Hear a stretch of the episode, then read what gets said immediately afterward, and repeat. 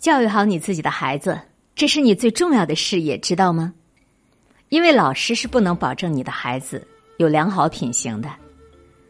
你看，一个人无论成绩是好是坏，他的品行是最关键的。道德是可以弥补一个人能力的缺陷，但是能力却难以掩盖这个人道德的缺陷。孩子的品行很大程度上和他的家庭家教有关。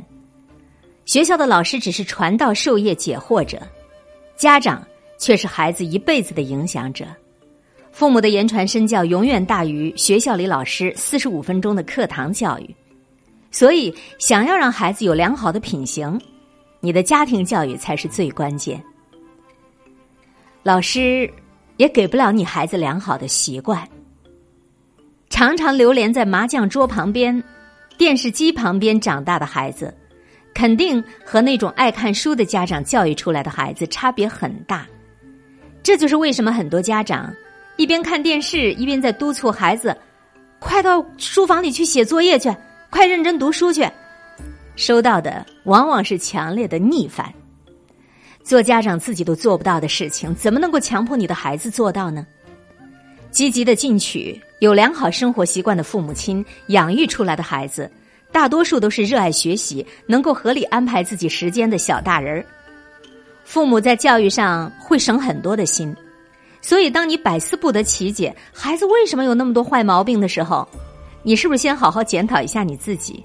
也许你就会找到根源之所在了。老师也给不了你孩子读书的兴趣，这个也是家长给的。很多的家长埋怨自家的孩子他不爱学习、不爱看书。但是有没有扪心自问，你自己是否爱看书呢？孩子读书的兴趣是你从小培养的，两三岁的孩子就开始读书了，而不是等到了学校之后让老师去培养你们家孩子读书的习惯。你家里的书多，孩子读的书就多，父母起到好的表率作用，孩子自然就会效仿；反之，孩子只能模仿你做别的事情。是否从小就能够养成阅读的好习惯？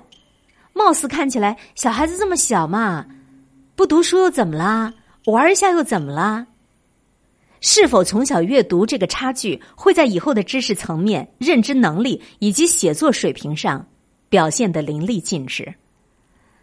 老师更多的是教给孩子课本知识、良好的生活习惯、做人的道理、坚强的意志，这些都是需要靠父母来培养的，老师没有义务帮你去培养。这些只能由家长从小在日常生活细节中培养。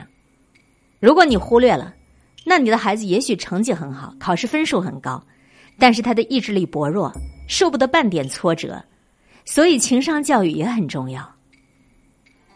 不要指望老师能够给你的孩子长久的幸福感。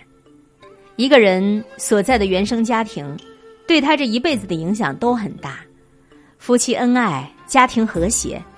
在充满爱的环境当中长大的孩子，注定是要比那些家庭不健全或者整天吵吵闹闹的家庭里成长的孩子，要心里阳光的多得多。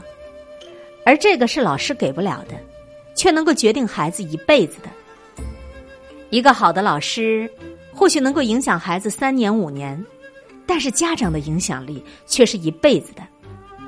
你的孩子不是学校里老师的，他是你的。家长是孩子的第一任老师，也是孩子永远的榜样。请做个称职的父母。教育你的孩子只是老师工作的一部分，但是你不一样，孩子是你的，教育好自己的孩子，永远都是你最最重要的事。